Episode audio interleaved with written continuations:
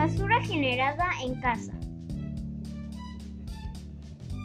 Hola amigos, en esta emisión les voy a dar algunas recomendaciones para no quemar la basura en nuestras casas.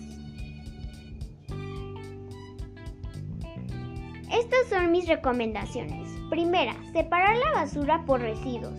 Segunda, reciclar la basura. Tercera, usar la basura orgánica como composta.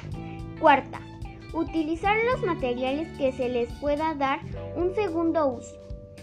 Quinta, disminuir el consumo de productos desechables. La quema de basura no es recomendable porque si no es controlada el fuego se puede extender, causando así grandes incendios. Además, el humo desprendido puede causar enfermedades respiratorias.